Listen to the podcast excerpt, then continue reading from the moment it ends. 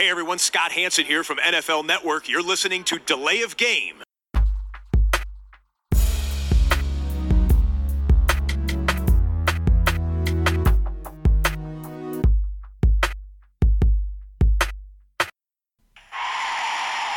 of game. Offense. Five yard penalty. Repeat down. Repeat down. Repeat down. Repeat down. War das eine erste Woche? Herzlich willkommen zu Delay of Game, unserem Football-Podcast. Die 40. Ausgabe, die erste nach oder in der regulären Saison, nach Woche 1 der regulären Saison. Und wir sind zu dritt. Heute aber mal wieder in einer anderen Besetzung. Ich fange aber erstmal gegenüber von mir an, wie immer, der Christian. Hallo Tobi. Und in unserer Mitte der Sascha. Lange nicht da gewesen, hallo.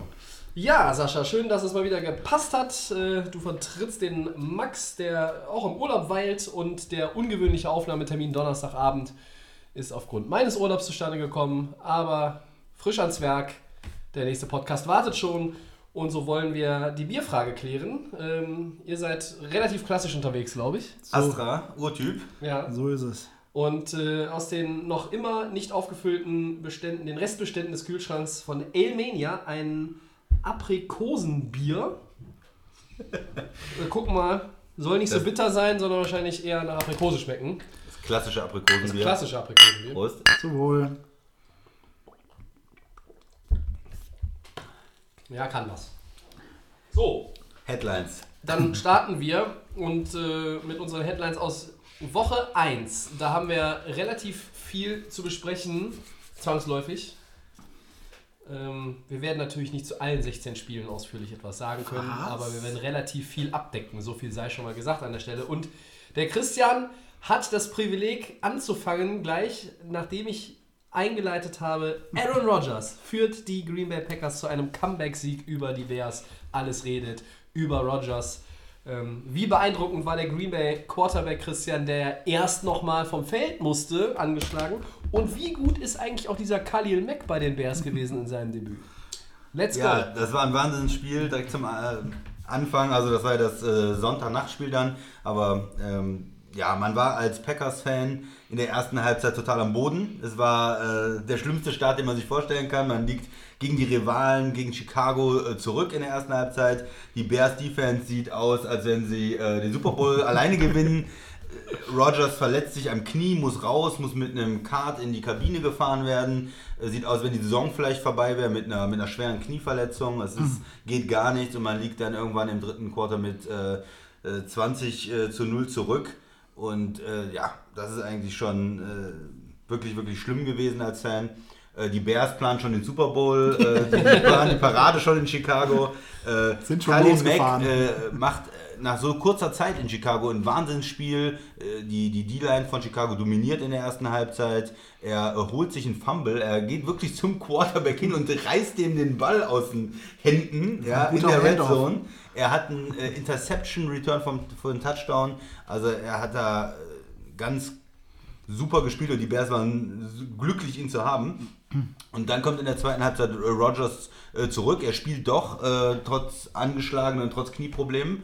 Ähm, tiefen Pass, Wahnsinn, über, über 50 Jahre zu Allison, startet das Comeback.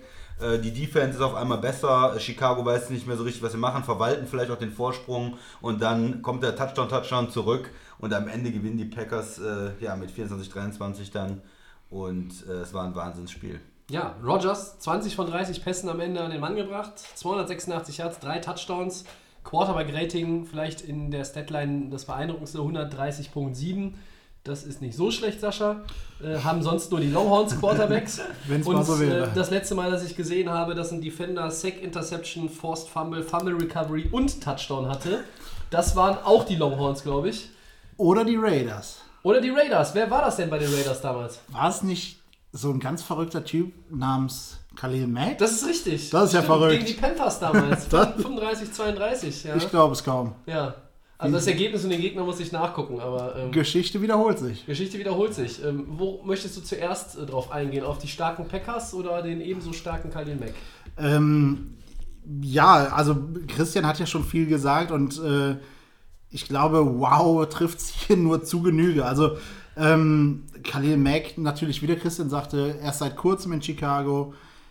zeigt aber, glaube ich, auch nach all den Gerede um seine Person, um diesen Wechsel, einfach mal, was er wert ist, was er leisten kann. Ja, dass er auch das Geld, der neuen Vertrag jetzt wert ist. Ich glaube, jedes Team würde ihm jetzt den Vertrag anbieten nach der Leistung. Auch Also, Oakland vielleicht. Ja, äh, Die beißen wahrscheinlich in die Tischplatte in Oakland im Moment. Wie, wie heißt dieser verrückte Trainer in Oakland? Reden wir nicht drüber. Ähm, aber wer könnte ein solches Comeback äh, leiten und einleiten, wenn nicht Mr. Rogers? Also, auch wenn es mittlerweile im deutschen Football-Kommentatoren, Medien sehr gerne gebraucht wird, aber ein besseres Beispiel für den Momentum-Swing kann es, glaube ich, kaum geben. Also, wie Christian schon sagte, da haut er dann die Bombe raus, gibt einfach seinem Team wieder dieses Selbstvertrauen und auf einmal klickt alles. Alle Zahnräder greifen wieder ineinander. Pff, wow. Ja, also es gibt, glaube ich, nur zwei Quarterbacks, denen man äh, dieses äh, Dirigieren des Gesamtorchesters äh, bei der schiefen musikalischen Lage äh, zugetraut hätte. Das ist Aaron Rodgers und der andere ist Tom Brady. Und ähm, ja, Sascha sagt jetzt hier schon gerade Ja, alles aber zusammen, aber es stimmt, ist, ja, ist so eigentlich, glaubst du, glaubst du, dass es nur diese beiden sind, ähm, die es dann die es machen können? Was hat Aaron Rodgers gesagt beim Stand von 0 zu 20? Macht euren Job, ich kümmere mich um den Rest. Der Mann hat Wort gehalten. Und ja, was soll ich noch zu dem Spiel ergänzen? Ähm, es war Wahnsinn. Äh, ich habe es äh, in der Zusammenfassung jetzt auch nur geguckt im Urlaub, aber ähm, ja, irre. Und sollte den Packers einen Boost geben. Christian, wie ist das Update äh, für Rogers zu Woche 2? Ähm, ich glaube, Dion Sanders war es, der gesagt hat, man sollte ihn auf keinen Fall in Woche 2 reinschmeißen. Aber ähm, das ist ja ein Spiel nicht ganz unwichtig. Kommen wir nachher im äh, weiteren Verlauf der Sendung nochmal drauf. Äh, gegen die Vikings. Wird er spielen am Wochenende? Ich stecke nicht drin in dem Knie. Also er hat selber natürlich direkt nach dem Spiel gesagt, ja, er, ist, er wird spielen nächste Woche und er ist optimistisch, aber die Spieler sind natürlich auch immer sehr optimistisch selber und, und, und vertrauen ihrem Körper da vielleicht mehr. Ähm, die Ärzte hatten ja in der Halbzeitpause gesagt, er kann es nicht schlimmer machen mit dem Knie, also wenn er spielt. Es ist nicht so ein großes Risiko. Und das Ja. will was heißen, weil der äh, Medical Staff der Packers gilt als einer der konservativsten sehr konservativ in der NFL. eigentlich. Ne? Und vorsichtig. Jetzt hat er natürlich nicht trainiert die Woche. Sie werden ihn raushalten aus dem Training. Er macht nur noch ein bisschen Rehab äh, und guckt, dass er das Knie ein bisschen in den Griff kriegt. Ich vermute fast, weil er das Spiel jetzt gemacht hat, dass er auch am Sonntag spielen wird. Mhm. Ob das die beste Idee ist gegen Minnesota oder ob man da vielleicht ein Spiel gegen so eine Mannschaft mal aussetzen sollte, bis man wieder ein bisschen fitter wird, wird man sehen. Ja, zu dem Spiel kommen wir auf jeden Fall dann nochmal. Ähm, dann leiten wir mal an dich weiter, Sascha. Äh, gelungenes Debüt haben wir gesehen von Jets Quarterback Sam Darnold, ähm, der ehrlich gesagt einen schlechten Start erwischt hat. erstes, erstes Play der NFL-Karriere, direkt Interception der Detroit Lions. Und man muss dazu sagen, das war jetzt nicht irgendwie eine unglückliche Interception gegen den Helm oder so. Es Nee, war dieses typische Rookie Ro Mistake. Rollout nach rechts und dann ganz viel Zeit und ich überlege mir, hm, ich werfe einfach mal quer übers Feld, einen ganz langen Ball auf die, auf die andere Seite, wo jeder, der auch nur ein bisschen was von Football sagt, nie machen, nie spät Ja. komplett quer übers Feld werfen und der Corner lacht sich kaputt und sammelt den ein. Wenn es funktioniert, Sascha, äh, gibt es, glaube ich, dem Spieler sofort auch nochmal ein anderes äh, Gefühl auf dem Platz. Aber das Risiko ist halt hoch, dass es nicht funktioniert. Es hat nicht funktioniert. Aber äh, dann hat er ein Riesendebüt äh, trotzdem gehabt. 48-17 haben die Jets gewonnen. Was fandest du denn beeindruckender, Sam Darnold oder die Defense und die Special Teams der Jets? Also ich beides. Ähm, den Sieg holen natürlich auch beide als Team gemeinsam. Ähm, aber natürlich als Rookie, gerade dann nach so einem Rückschlag. Und wie der Christian schon sagte, sowas, also selbst ich als O-Liner weiß, den Pass sollst du nicht werfen, wo der Ball eine halbe Stunde gefühlt in der Luft ist. Ähm, ja, den hätte ich vermutlich auch noch abfangen können. Ähm, aber nichtsdestotrotz, umso beeindruckender ist halt dann das Comeback. Ist es ähm, dann halt wirklich im nächsten Drive wieder dazustehen, wieder seinen Mann zu stehen und wirklich, ja, das, die Offense auch zu führen. Ich meine, als Quarterback, ob du es willst oder nicht, du bist eine Führungsperson und dich dann erstmal nicht davon runterziehen zu lassen, ähm, dass du gerade den wahrscheinlich dämlichsten Pick deiner Karriere bis hierhin geworfen hast. Ähm, ja, und davon musst du dich halt auch erstmal freimachen. Nichtsdestotrotz, äh, fünf Interceptions von der Defense unterstützen natürlich dein Rookie-Debüt und ähm, machen es natürlich auch, machen Spaß und äh, machen es dann einfach für dich als Quarterback. Ich fand es auch ganz stark, weil du, du bist der, der neue Held in, äh, New York, du bist die Figur, du bist hochgedraftet, machst dein erstes Spiel und Pick Six. Und danach kann man sich vorstellen, da wird dann auf einmal zurückgefahren, nur noch gelaufen und der Quarterback wird irgendwie beschützt oder er ähm, fühlt sich auch nicht wohl oder macht dann weniger. Aber nein, die Jets marschieren dann übers Feld, machen den Ausgleich und er ist sofort da und schüttelt das einfach ab. Und mental macht er dann einen sehr, sehr stabilen Eindruck und scheint auch ja, in seiner Entwicklung weit zu sein. Also mich hat er extrem beeindruckt mit dem Spiel. Nach sowas einfach wiederzukommen, das abzuschütteln, Ja. Ja. Übers Feld zu marschieren und dann seine Mannschaft äh, zu so einem Sieg zu führen auswärts, nicht einfach. Das ist der entscheidende Punkt, weshalb ich auch, wenn ich mich jetzt festlegen muss, würde ich sagen, beeindruckender war noch ein Stück weit Sam Darnolds Performance, weil die Defense, äh, ich möchte das nicht schmälern, was die Defense und die Special Teams der Jets geleistet haben, großartig, aber ähm, haben auch zwei Touchdowns erzielt, also einer Defense, einer Special Teams, aber ähm, ich sage mal so, sie waren jetzt auch nicht in allen dieser Situationen mit den Takeaways vor unglaublich schwierige Herausforderungen gestellt worden. Matthew Stafford hatte irgendwie vielleicht eine, eine Blau-Weiß-Schwäche, also er konnte die Lions-Trikots auch oft, so hat es den Anschein gehabt, nicht auseinanderhalten von den weißen mit leicht grünen äh, Akzenten. äh, äh, grünen Akzenten äh, von den Jets-Trikots auseinanderhalten. Also den Mann haben wir alle auch schon mal besser gesehen. Ne? Also der hat immer mal so ein Spiel drin pro Jahr, in, pro Saison, das wissen wir. Er hat eigentlich äh, fast jedes Jahr in seiner Karriere Stafford so ein, so ein Ausreißerspiel nach unten gehabt, äh, was am Ende dann dazu führte, dass er mit, weiß ich nicht, 32 Touchdowns und 20 Interceptions dastand, anstatt 32 und 15, was sich dann natürlich viel besser liest schon. Ne? Aber äh, Special Teams Defense Jets schon sehr, sehr stark. Aber ich würde hier auch nochmal einen kleinen Edge in Richtung äh, Darnold geben. Äh, eben aus der Situation heraus, die ihr eben äh, beschrieben habt. Interception mit dem ersten Play, klassischer Rookie-Fehler und dann so zurückzukommen. 198 Passyards, zwei Touchdowns. Ähm, er ist der jüngste Starting Quarterback äh, unter den Rookies gewesen in der Modern Era ähm, und hat das äh, ja, bravourös gemeistert und, sage ich mal, die Messlatte für die kommenden äh, Quarterbacks äh, in den nächsten 1, 2, 3 Jahren da schon mal fürs Debüt ein Stückchen höher gelegt. Weil es hatte sich ja jetzt angekündigt, es war eine Open Competition um den Starting-Job äh, bei den Jets. Er hat es gewonnen. Ich glaube, in Woche 3 der Preseason war die Nummer schon entschieden, auch offiziell entschieden. Es wurde auch öffentlich äh, bekannt gegeben.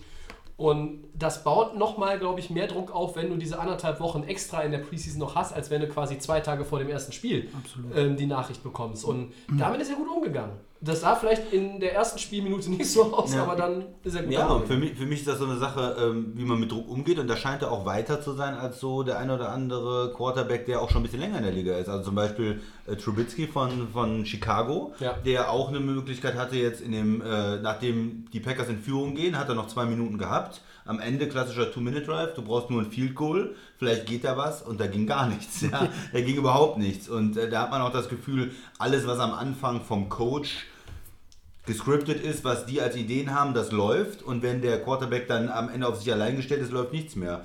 Und da, da ist er mental nicht weit genug. Und das war jetzt bei Sam Darnold schon anders. Also der macht für mich einen sehr, sehr guten Eindruck. Ja, mental stabil. Das hat aber in meinen Augen auch insgesamt alles, diese ganze Jets-Performance, sehr, sehr viel mit Todd Bowles zu tun. Wir erinnern uns an letztes Jahr, ähm, da war die Headline vor der Saison über den Jets, ach, die gehen 016, haben einige gesagt. Äh, Das ich, was ich im letzten Jahr so auch nicht gesagt hätte vor, vor, dem, vor der Aber Saison. Wenig Talent weil du kannst nicht ne? eigentlich in der NFL, klar, wir haben es mit Cleveland dann gesehen, da ist es tatsächlich passiert, aber du kannst eigentlich nicht hingehen und sagen, das Team ist 0, geht 016.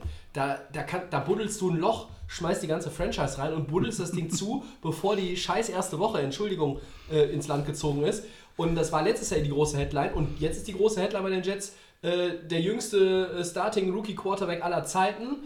Ähm, und, und da erwarten dann auch viele, ja, das ist schwer und die haben halt auch vielleicht nicht so viel Talent im Roster wie, wie andere Teams, die eher in der unteren Hälfte der AFC letztes Jahr waren. Mag alles, mag alles so sein.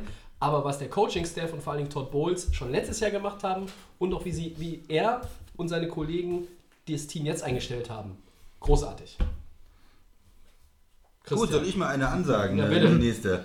Wir haben einen Teil gehabt schon. 21, 21 in Cleveland. Ich gehe aufs Klo, Cleveland ich. verliert nicht, aber Cleveland gewinnt auch nicht. Ähm, ja, muss man sich Sorgen machen um die Steelers, äh, Ja, um den Gegner? ja. Und gibt es Anlass zu vorsichtigem Op- Optimismus für die Browns?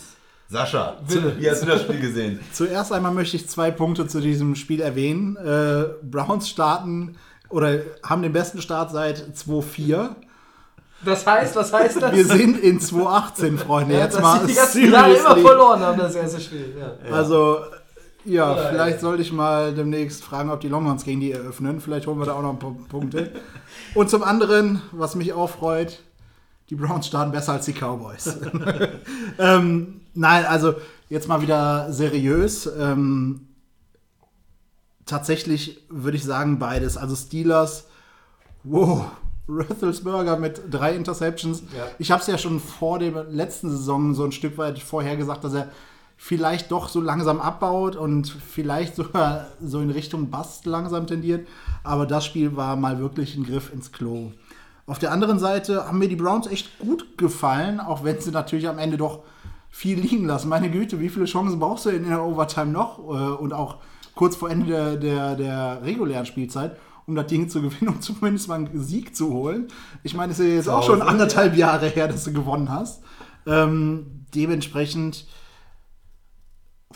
ja, wo geht's mit den Steelers hin? Und dann doch Respekt. Also, wir haben es ja schon in der, in der, im Winter vorhergesagt oder vor, vorhergesehen, so ein Stück weit, dass. Quatsch, es war, es war der Frühling, es war die Offseason. Aber footballtechnisch gesehen ist es irgendwie Winter. Ja. Offseason ist irgendwie dann doch grauer. Ne? Genau. Also die graue Footballzeit haben wir ja schon vorhergesagt, dass, dass die Browns überraschen können. Ähm, es hat noch nicht zum ganz, zur ganz großen Überraschung gereicht, aber ich fand schon, dass vieles gut ausgesehen hat. Soll ich was sagen? Oder du, Ähm, Tobi? ja, äh, Mach du doch also ich bin immer noch, ich lasse noch mal gerade äh, die, diesen ja, Drive Summary der Overtime an meinem geistigen Auge vorüberziehen. Da stand ständig Punt, dann stand da mal, äh, jetzt muss ich gerade hier noch mal gucken, damit ich nichts Falsches sage. Miss Field Goal. Äh, Miss, Miss Field Goal und Fumble in der Overtime bei Pittsburgh. Cleveland hatte auch nochmal ein Miss Field Goal. Alter Schwede. Also ganz ehrlich, einmal auf, auf Seiten der, für, für die Steelers jetzt. Du führst 21-7 in Cleveland. Ja, das ist ein verbessertes Browns-Team in 2018 im Vergleich zum letzten Jahr. Keine Frage. Auch wenn der Coach nicht dein Freund wird, Christian, und sicherlich nur halb so gut ist wie wahrscheinlich Todd Bowles bei den Jets. Aber du führst 21-7. Du hast eigentlich alles im Griff. Du hast die letzten 122 Spiele gegen Cleveland gefühlt gewonnen. Die haben äh, seit 14 Jahren keinen Opener mehr gewonnen. Du musst es nach Hause spielen. Vor allen Dingen hast du hier mit James Conner einen überragenden Mann. Für mich eigentlich den Top-Performer in Woche 1 äh, individuell gesehen, von dem, was man vorher erwarten konnte und was man bekommen hat. Auch äh, schönen Gruß an die Fantasy-Owner. Äh, ja, er war bei mir im Team. Aber er hatte auch einen Fumble. Ne? Er hatte auch einen Fumble, ja, aber er hat Le- Le'Veon Bell vertreten, der einfach mal gesagt hat, ich scheiß auf den Gamecheck von 850.000 Dollar oder was das war Ja, und ist auch zwei lieber. wieder nicht dabei. ne? Also es ist auch ein, das ist auch ein Riesentheater ähm, und deshalb das Ganze, was der Sascha gesagt hat, Big Ben, drei Picks, Bell ist gerade nicht da und man weiß nicht, wann er äh, sich wieder meldet und, und mitspielen will. Ähm, dann einfach auch, du kannst gegen Cleveland das Ding nicht zu Ende bringen. Du hast ja immer noch massiv Talent im Kader. Da muss man sich schon Sorgen um die Steelers machen, auch wenn das erst ein Spiel war. Aber trotzdem, äh, du hattest bei den äh, Steelers Juju Smith Schuster, Antonio Brown und James Conner. Und nennt mir noch einen vierten, der verlässlich war. Der Rest war Schrott. Ja, Jesse James, der Tight End da, der Ja. noch. Also war- nicht. Also Ja, was ganz hat er ehrlich, gemacht? mit, du kannst mit drei Leuten, die irgendwie auf einem normalen oder auf einem guten Level spielen, Hm. auch dann in Cleveland nicht gewinnen. Ähm, und auf der anderen Seite meine Meinung zu Cleveland, ja, Sascha hat es eben auch schon angedeutet, das sah erstmal ganz gut aus. Im Moment sagen wir, glaube ich, noch für Cleveland-Verhältnisse, die setzen jetzt ihren eigenen Maßstab. Und das wird der Maßstab sein, an dem auch wir, wie alle anderen, die über die Browns sprechen, in den nächsten Wochen und Monaten, daran wird man sie bewerten und messen. Jetzt hatten wir, hatte man den Maßstab von 2017, einer 016-Saison. Dann war das auf jeden Fall eine Verbesserung. Ich glaube, die sind noch nicht an der Decke angekommen, also da ist noch Luft nach oben, äh, keine Frage. Tyra Taylor 15 von 40 war jetzt auch nicht herausragend. Ähm, Das ist schlecht, kann ja, man auch sagen. Running Game war so ein bisschen gemischt, ne? Äh, da war auch der Rookie äh, Chubb involviert, aber jetzt auch noch nicht großartig. Ähm, Jarvis Landry war noch ganz auffällig, auch bei den Receivern, den sie ja neu dazu bekommen haben. Also vorsichtiger Optimismus bei Cleveland, ja, aber das heißt jetzt in meinen Augen nicht, dass wir hier darüber reden, dass sie vielleicht, nur weil sie gegen die Steelers einen Unentschieden geholt haben, die Division attackieren können. Vorsichtiger Optimismus, ja. Grund zur Sorge bei den Steelers, ja. Christian. Ja, ich möchte dazu eigentlich nur sagen, der, der Spieler, der mir wirklich gefallen hat, Mike Jarrett, der übernimmt Ja. das äh, bei, bei Cleveland und der ist einer der dominanten Spieler jetzt. Den konnten sie nicht blocken von Pittsburgh, der hat da wirklich Probleme gemacht, äh, sowohl gegen den Lauf als auch gegen den Pass. Für mich sind beide Teams Loser, muss man, muss man so klar sagen. Ich habe das Spiel gesehen und habe mich geschüttelt. äh, wenn, wenn man so viele äh, Chancen vergibt, also du hast es schon gesagt, Pittsburgh führt 21-7, die müssen das Spiel doch nach Hause schaukeln. Das muss ich doch dann gewinnen in Cleveland. Du scorest gegen Cleveland im dritten Quarter nicht. Oder, oder irgendwann ab Mitte des dritten Quarters nicht mehr, im vierten nicht und in der Overtime nicht. Miles Garrett hin oder her. So. Und, und umgekehrt Cleveland, dann wenn du das Comeback hast und dann irgendwie die Möglichkeit hast, auch mit einem Field Goal in Overtime zu gewinnen, dann musst du das Spiel auch, irgendwann mal gewinnen Ja. und wirklich sagen, Weil wenn nicht jetzt, ich hab's gebrochen. Ja. Wir haben äh, Pittsburgh, die waren richtig schlecht, die hatten 5, 6 Turnover Ja. in dem Spiel. Wenn du jetzt gegen diese Mannschaft, die dir die Picks da äh, in, in die Arme wirft und, die- und die Fumbles zu Hause nicht gewinnst, finde ich auch schwach. Also irgendwie, mich waren beide Teams enttäuscht. Ich Ja. fand das ein Teil am Anfang da äh, äh, 21, 21. Ich finde es peinlich für beide Teams. Ähm, ja, Ich finde Unentschieden eh total grausam, äh, weil man auch immer dann nochmal äh, doppelt nachrechnet, wenn irgendwann im Verlauf der Saison in der Oh Division um Standing geht. Aber gut, äh, das ist auch kein Hexenwerk, äh, wo wir das jetzt nicht zu hoch hängen. Aber ähm, du hast auch recht, deshalb habe ich gesagt, im Rahmen des Maßstabs, den Cleveland jetzt hat, auch hat, den sie selber erstmal noch haben und an dem wir sie auch bewerten und äh, beurteilen dürfen und sollten, ähm, war das natürlich eine Verbesserung. Aber wenn du, egal ob es Pittsburgh ist, es hätte jetzt auch meinetwegen, weiß ich nicht, es hätten die Dolphins oder die, die Buccaneers vom letzten Jahr, die Buccaneers von diesem Jahr scheinen vielleicht andere zu sein, sein können, dann musst du das Ding zumachen, auch gegen Pittsburgh. Turnover. Da Und gewinnst auch wenn, zu Bell, mit, auch wenn. Bell mitgespielt hätte und es steht 21, 21 und du musst es zumachen. Ja. Ja, und das haben sie nicht gemacht. Ja. Und deshalb haben sie vielleicht auf der Leiter, äh, wo sie nach oben klettern wollen, nur eine, ja, mit einem Fuß die nächste Sprosse äh, erklommen und nicht direkt zwei. Einen Spieler sollten wir noch erwähnen, auch bei Cleveland, äh, der Ward, der Corner, Rookie Ja, auch. zwei Picks, zwei Denzel Ward. Picks äh, Ja. gehabt. Das äh, könnte auch Rookie of the Year, äh, Defensive Rookie of the Year werden. Also wenn man so anfängt gegen äh, eine starke Er und Bradley Chubb sind die Kandidaten wahrscheinlich. Das ja. ist, hat mich auch beeindruckt, ja. Also die Defense, die macht echt einen guten Eindruck in Cleveland. Ja. Offensiv, du hast es angesprochen, äh, Taylor war nicht gut, Tyra Taylor. Ja. Vielleicht geht man da auch äh, mal zu seinem Nummer 1 Pick und bringt mal den Rookie Ach, bitte. in Woche 2. Ja, was ist Sascha? Aber auf die Baker Street. Oder?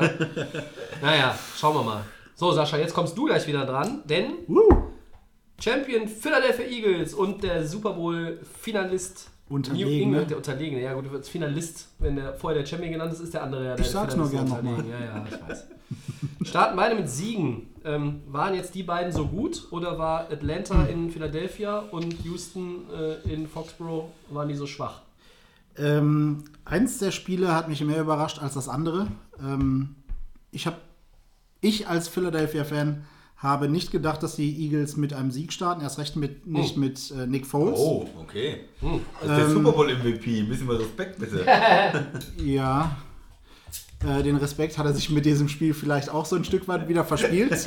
ähm, nee, also ich würde sagen, Atlanta und Houston beide eher schwach. Also ähm, Philadelphia musste nicht viel auspacken, ähm, um wirklich erfolgreich zu sein. Äh, ich glaube, ohne Jay oder ohne ein gutes Laufspiel insgesamt, wer am Ende, des Tages das Brot trägt, äh, ist wahrscheinlich auch dann nicht mehr so von Relevanz gewesen.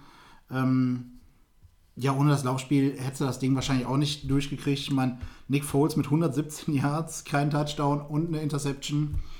Ähm, Nicht sehr ruhmreich. Nee, absolut nicht. Houston hat mich tatsächlich das Passspiel ein Stück weit schockiert. Äh, da, ich meine, klar, die Sean Watson kommt aus einer Verletzung wieder, alles schön und gut, aber äh, die Leistung, die er da abliefert, pf, war nichts, nichts Dolles.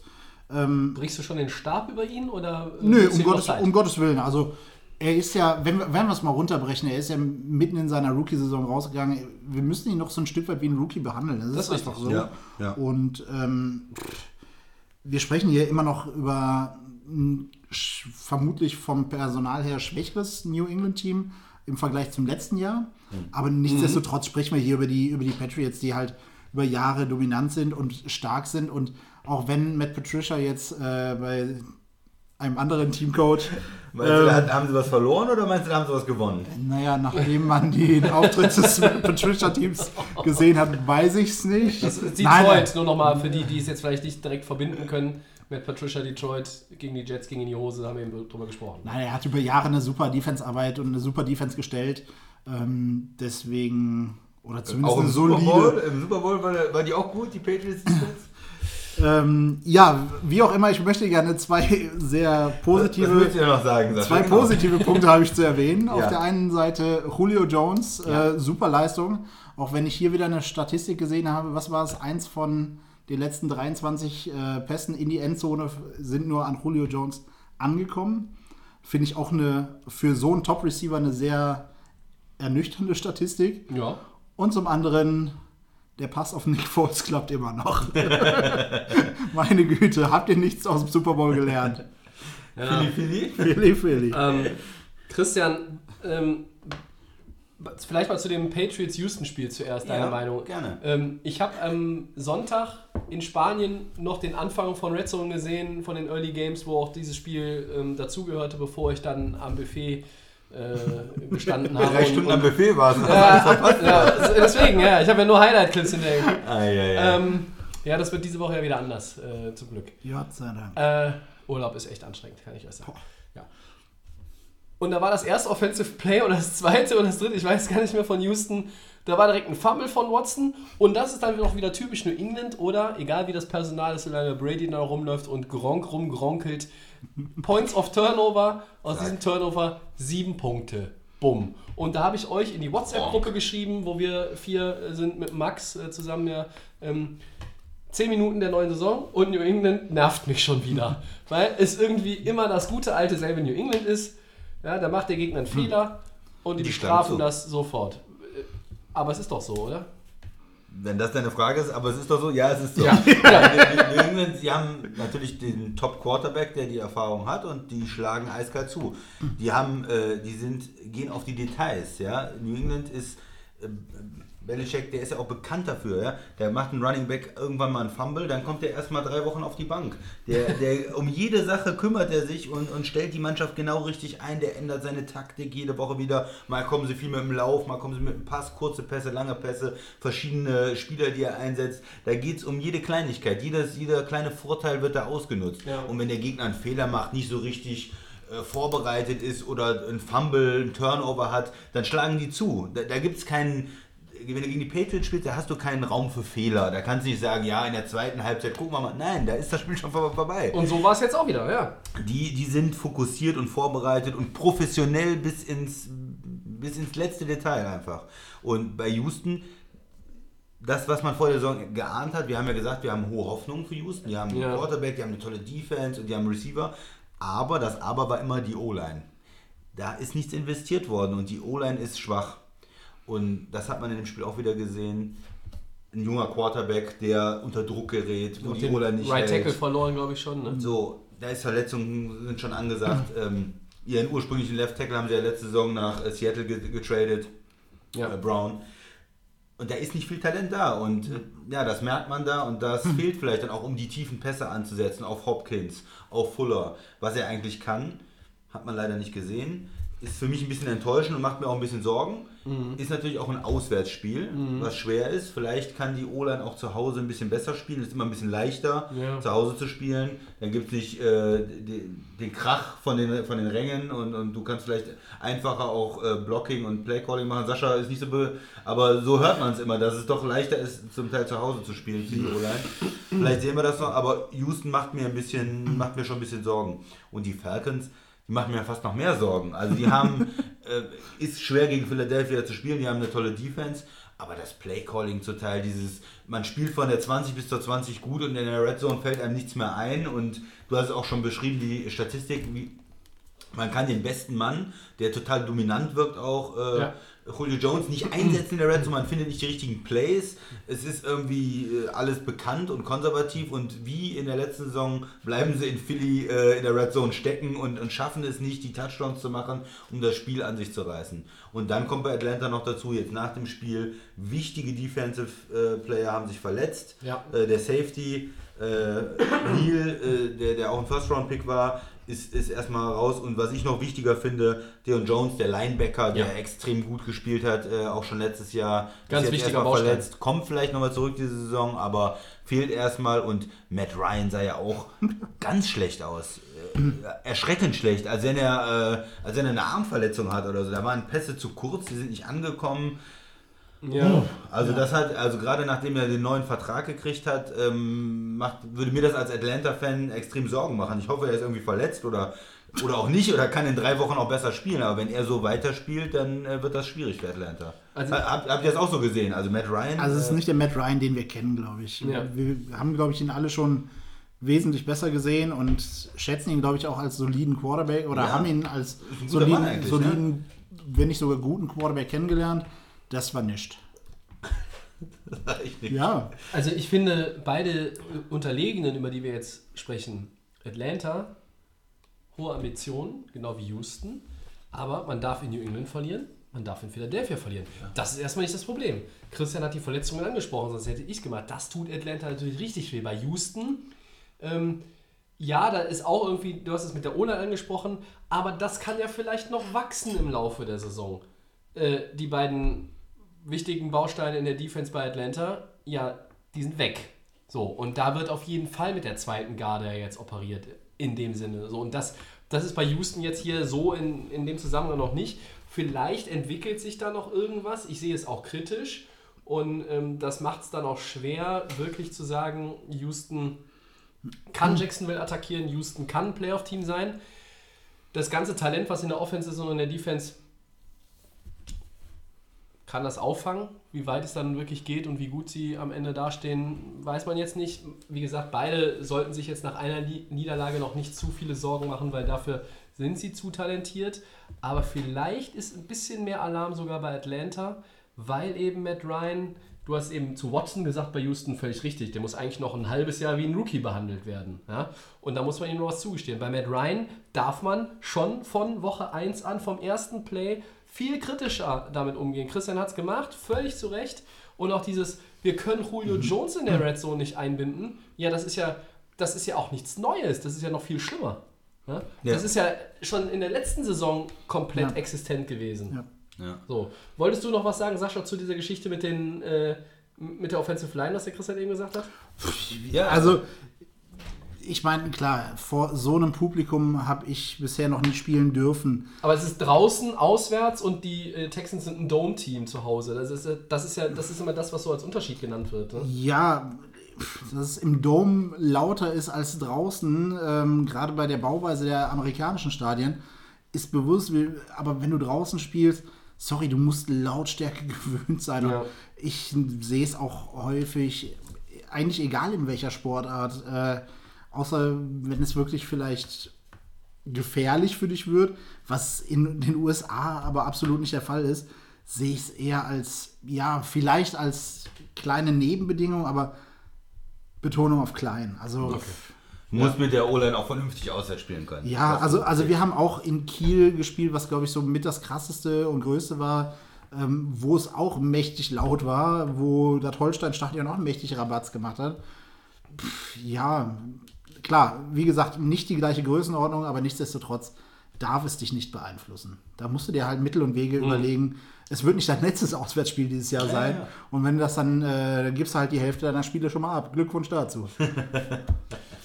So soll es sein. Ähm, Nee, hoffentlich nicht. ne, ich meinte jetzt nur sein, sein Ja, Statement. ja. Ähm, wir gehen mal weiter und wollen noch schnell in Woche 1 auf äh, drei Favoriten blicken. Wir kommen zu weniger erfolgreichen Favoriten sicherlich gleich auch nochmal. Ähm, die Vikings, die Jaguars und die Rams haben ihre Spiele jeweils gewonnen. Ähm, sucht euch, also ich würde die Rams übernehmen. Was hat euch da gefallen? Was hat euch denn bei den Vikings und den Jaguars gefallen? Wer möchte wen nehmen?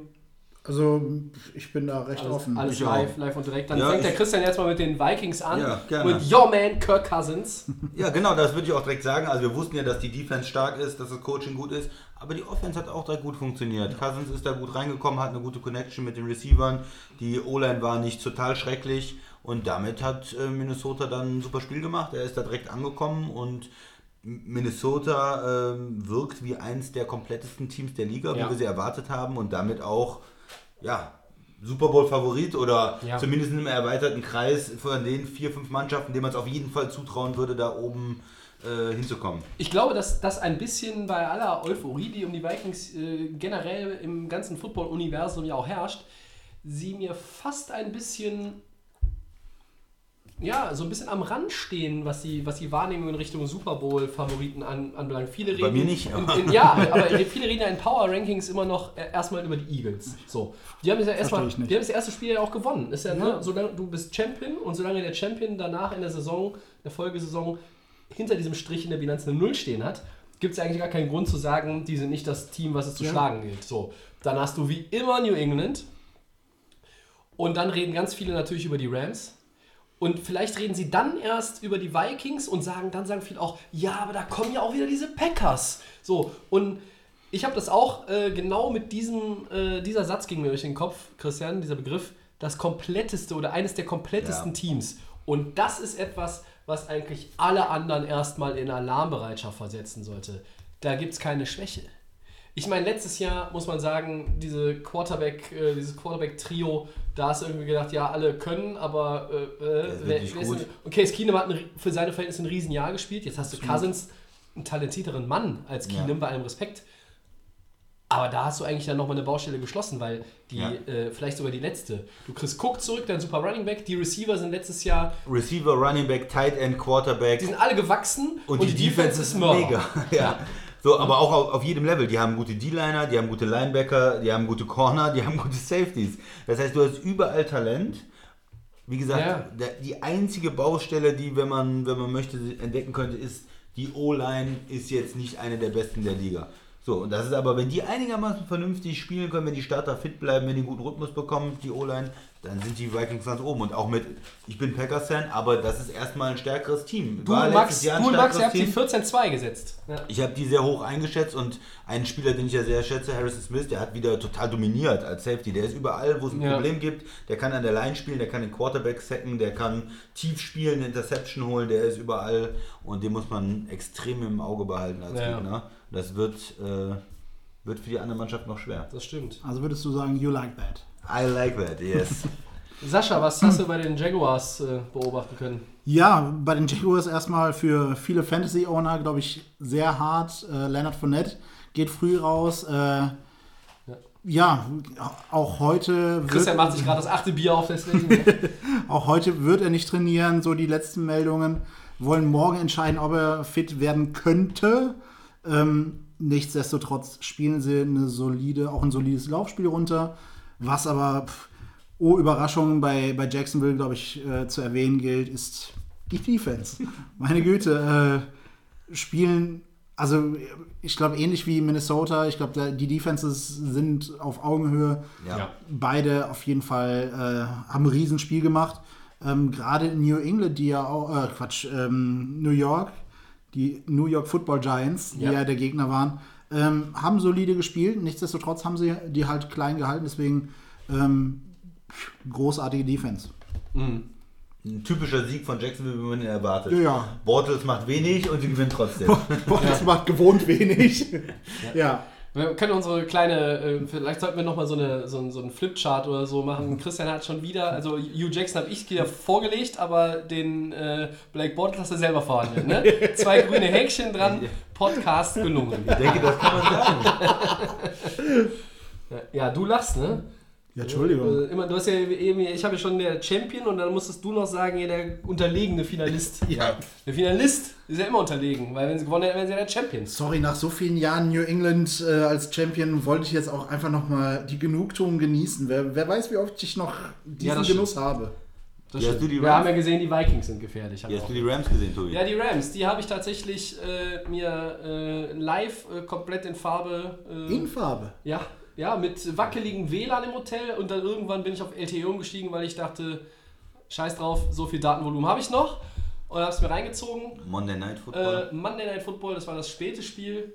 Äh, die Nation war ja schon aufgewühlt durch den furiosen Jets-Erfolg gegen die formidabel schlecht spielenden Lions. Und die Rams, ja, was ist mir mal hier positiv aufgefallen? Ähm, In der ersten Halbzeit ist mir positiv aufgefallen, dass sie ruhig geblieben sind und nicht hektisch geworden sind, als in der Offense das meiste noch nicht so gut funktioniert hat. Und in der zweiten Halbzeit haben sie tatsächlich das gemacht, was ich zwischen 2004 und 2016 nie gesehen habe. Aber vielleicht ging das auch nicht, weil sie keine Stärken hatten. Sie haben sich auf ihre Stärken verlassen und haben die ausgespielt. Die haben quasi wie beim Skat alle Trümpfe von oben gezogen. Und sie haben auch jetzt den Quarterback wieder nicht irgendwas machen lassen oder in Situationen gebracht, Jared Goff, wo er irgendwas versuchen muss, was er entweder noch nicht kann oder vielleicht, greift nochmal Christians Zweifel an ihm von letzter Woche auf, auch irgendwann auch nie können wird, so wie andere das können. Aber dieser Quarterback als Game Manager ähm, ist eigentlich schon fast ausreichend für die Rams. Die Defense war stark, hat 13 Punkte in der ersten Halbzeit zugelassen, in der zweiten Hälfte gar keine mehr. Hatten auch ein paar Takeaways und die Offense, Girl, hat gut funktioniert. Cooks hatte seine Momente, Cooper Cup hatte seine Momente. Alle haben hinterher gesagt, es gibt noch Verbesserungsbedarf in allen Bereichen. Das stimmt auch. Man kann Gurley noch mehr bringen. Cooper Cup hatte ein paar Drops. Jared Goff hatte wenig Completions in der ersten Halbzeit. Da fehlte noch so ein bisschen die Präzision. Auch die Präzision, die er eigentlich schon im Tank hat. Das ist alles besser geworden in der zweiten Halbzeit. Es war ein hochverdienter Sieg. Ähm, Gegen ein in der ersten Halbzeit äh, bemerkenswert starkes Oakland. Da habe ich gedacht, ob unsere Saisoneinschätzung äh, in dem Fall schon ein Fall für die Tonne ist. Die zweite Halbzeit hat mich dann aber bestätigt. Sorry, liebe Raiders-Fans. Äh, Chucky ne, ist nicht der Heilsbringer jetzt äh, nach einer Woche, äh, mit, äh, wo es um, um die Wurst geht. Das dauert ein bisschen. Aber ganz klar war ja, äh, Mac hätten sie nicht gebrauchen können, ne? Also, Überhaupt war Also, Nein, Völlig sinnlos. Ich glaube, Gut, dass ich, ich habe abgegeben haben. zwischendurch im Gesicht von. Jared Goff gelesen und äh, man konnte wirklich die Freude lesen in seinem Gesicht, auch weil er natürlich die Highlights gesehen hatte oder zumindest darüber gelesen hatte, was Mac mit äh, den Packers gemacht hat, dass er sich mit diesem Typen nicht auseinandersetzen musste. Und ich glaube auch Sean McVay äh, hat etwas weniger geschwitzt, als äh, wenn er es, äh, als es der Fall gewesen wäre, wenn Kali Mack im Oakland-Trikot da gewesen wäre. Vielleicht noch zwei Punkte, die mir positiv aufgefallen sind bei den Rams. Tiefe Pässe. Also Goff, der ist natürlich äh, limitiert und da wird nicht ganz so viel gemacht, aber er wirft den auch mal tief. Den Ball. Ja, aber er hat, er hat ja den Arm dafür auch. Ich ne? habe vier wirklich weite Pässe gesehen, davon war gar keine eine Completion, aber zwei waren Pass Interference, weil das ist auch so eine Spezialität von Cooks, der ist unheimlich schnell und wird dann gehalten oder getackelt vom, vom Das Corner. bei liegt aber auch daran, weil er, weil er kleiner ist als die Defender. Das ist immer so ein bisschen. Sieht immer doof Der Defender aus. sieht immer dann irgendwie Ja, schusselig ja, aus ja. und kriegt ganz schnell die PI. Das war so Genau. mein Gefühl auch wieder. Aber du musst das auch ziehen, du musst das immer Ja. mal machen. Du wirst einfach mal auch tief, um die Defense zu fordern und, und solche Situationen heraufzubeschwören und dann kriegst du die Pass Interference und Ja. dann bist du auf einmal 30, 40, 50 Yards weiter Ja. vorne. Und auch die ein, zwei Sachen, die nicht geklappt haben, tiefe Pässe zu Woods waren da auch bei, aber die Corner merken dann, oh Moment, jetzt muss ich auch mal zwei Schritte zurückgehen und dann hat auch wieder Gurley mehr Platz. du drohst äh, halt einfach Laufspiel, auch. Du drohst, ne? du drohst es an. ne? Und das finde ich vom Play Ja. Calling gut, vom Coach gut Ja, ja. und das hat mir bei den Execution war auch im Laufe des Spiels mit zunehmender Dauer besser. Du hast es bei Goff letztes Jahr schon gemerkt, mit einer Führung im Rücken. Ähm, Ich glaube, das geht vielen Quarterbacks so, aber gerade ihm, wo man immer noch so ein bisschen nicht weiß, äh, ist es Fisch, ist es Fleisch. Letztes Jahr war es schon deutlich mehr Fleisch, dass man einfach auch diese Variabilität hat. Sie waren sehr variabel. Jet Motion, Sascha, hat in der ersten Halbzeit vor allem bei den ähm, Rams gut funktioniert. Da haben Ja. sie im Grunde genommen Oakland vor Probleme gestellt. Das hat auch dazu geführt, dass sie so ihre Drives am Kacken äh, gehalten haben, dass sie punkten konnten. Sonst wäre der Rückstand vielleicht auch größer gewesen zur Pause. Ähm, das fand ich auch wieder so eine nette Variante, mit der ich zum Beispiel jetzt vorher gar nicht gerechnet hatte. Ähm, weil da geht der Ball ins Backfield, aber äh, dann hat den irgendein Receiver in der Hand und nicht Gurley. Und, Ja. und da steht der Defender dann da und sagt, äh, Moment, ich muss mich erstmal sortieren. Ja, also mit dieser ganzen Jet Motion und allem drum und dran kann man halt auch wirklich, ja, schon fast ein Minisystem, äh, quasi eine Offense in eine Offense wieder aufbauen. System im System. System im Ja. System, äh, wo man ja von, von der, von, vom Jet Sweep an sich äh, über Counterplays, über den Running Back, aber halt auch Play-Action-Pässe äh, wirklich viel auf, aufbauen kann, was halt, ja, teilweise viel zu wenig. Ja, es ist, es ist totaler Stress, weil halt auf einmal ist da schon vor dem Snap total viel Bewegung und Du äh, musst gucken, wo, wo ist der Ball, ja, was ja. passiert. Ne? Ja, gerade die Linebacker-Reihe, gerade wenn dann so ein, Running, äh, so ein Receiver mit, mit Anlauf da reinkommt, da muss er erstmal hinterherkommen. Also ja. du schickst ja auch nicht den, den kleinen dicken Thailand da lang, sondern schickst halt wirklich jemand mit Speed da, da durch, die, durch die Hecke und Belichick würde vielleicht Gronk nochmal schicken. ja gut, Das ist, das ist mal der Ausnahmefall. der Imperator. Ja, ähm, Woche 1 ähm, ist damit äh, erstmal in dieser Form abgeschlossen, aber noch nicht ganz. Delay of Game äh, will sich ja auch mal ein bisschen weiterentwickeln. Wir haben als Zwischensegment heute mal etwas Neues. Das wird sich nicht jede Woche in der regulären Saison geben, aber in Woche 1 war ja nun mal so viel los, dass wir uns überlegt haben, es gibt jetzt das Two-Minute-Warning. Das läuft folgendermaßen ab. Alle Anwesenden, in diesem Fall sind wir zu dritt, haben zwei Minuten, in denen sie nochmal ihre Tops und Flops der Woche, der vergangenen Woche, anreißen, darstellen können, was auch immer, wiedergeben können, ohne dass andere sie unterbrechen. Wir unterbrechen uns hier, hier regelmäßig. Ob Ähm, das klappt. Das ist ja immer dann gibt es eine genau. Sirene, dann ist der nächste dran. Und äh, ja, ich möchte jetzt den anderen auch nichts wegnehmen hier und deshalb, äh, wer von euch möchte denn anfangen? Christian Der kann Christian ruhig fängt gerne. an. Ich soll anfangen. Okay. Ja. Äh, Two-Minute-Warning. Christian. Ja, nochmal ein Highlight äh, für mich absolut war im, im Jets-Spiel, äh, dass im dritten Quarter durch dieses Stadion in Detroit einfach die ganze Zeit G-E-T-S, Jets, Jets, Jets zu hören war im Fernsehen, dass du also äh, diese, diese Begeisterung der Jets-Fans gehört hast und du hast nichts mehr von Detroit gehört. Und eine, eine Franchise wie die Jets, die in den letzten Jahren ja auch viel Pech hatten und viel wirklich peinliche Szenen hatten und, und schlechte Spiele, dass die einfach diesen Erfolg am Anfang haben. Sie haben jetzt ihren jungen Quarterback und äh, haben so einen Auswärtssieg, wo alles zusammenläuft. Das hat mich extrem äh, beeindruckt. Auf der anderen Seite möchte ich nochmal auf Detroit zurückkommen. Die haben einen neuen Coach, Matt Patricia, wir haben es gesagt, von den Patriots gekommen. Der soll da äh, die, die Franchise weiterentwickeln und du hast ein Desaster von Start. Ja. Du kriegst diesen Pick 6. Tobi hat zwischengeredet. Ähm, du kriegst den Pick 6 am Anfang geschenkt äh, und, und hast sieben Punkte erstmal. Es läuft also wie geschmiert am, für dich eigentlich. Und dann geht das Spiel den kompletten Bach runter. Deine Defense äh, kann den Rookie nicht stoppen. Ähm, Ansa, der Passrusher, äh, Sigi Ansa hat sich auch noch verletzt. Äh, ein Quarterback, der ein äh, hochbezahlter Spieler in dieser Liga ist, spielt, als wenn er noch nie Football gespielt hat, hat vier Picks geworfen. Die Jets sagen hinterher, wir kennen das System, wir wussten alles, was kommt. Also, was peinlicheres kann es für einen neuen Headcoach eigentlich nicht geben, dass der Gegner am Ende sagt, also diese ganzen, ganzen Sachen, die ihr gespielt habt, das war für uns äh, Kaffeesatz das wussten wir alles schon. Und von daher bin ich sehr äh, interessiert daran, wie Detroit davon wiederkommt, ob die jetzt in den nächsten Wochen was ähm, reißen oder ob wir bei 0-6 vielleicht schon das Ende äh, dieser Trainerkarriere sehen. Weil äh, dieser Auftritt war einfach äh, unterirdisch. Sollen wir die Uhr noch auslaufen lassen, die letzten Ja. drei Sekunden? Weil ein neues Thema fange ich jetzt nicht mehr an. Warum? Ich habe schon gescored mit fünf Sekunden noch auf der Uhr.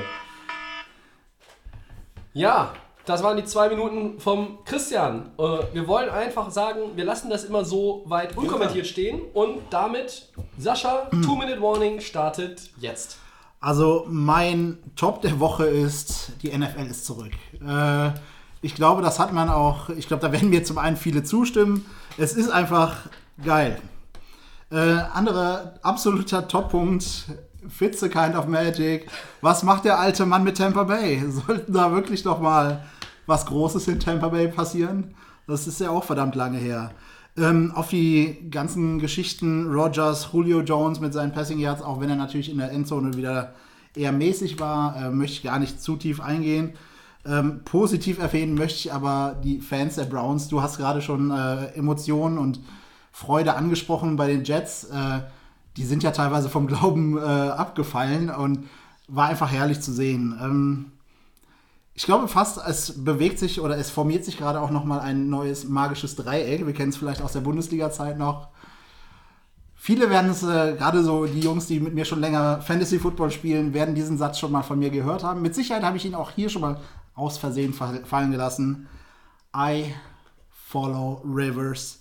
mit Keenan Allen und Melvin Gordon, meine Güte, auch wenn es für den Sieg nicht gereicht hat, große Vorstellung. Flops gab es natürlich auch.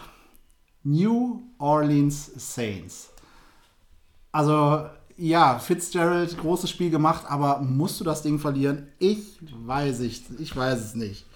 Ähm, ja, Matt, Matthew Stafford haben wir, glaube ich, jetzt auch schon des äh, häufigeren angesprochen.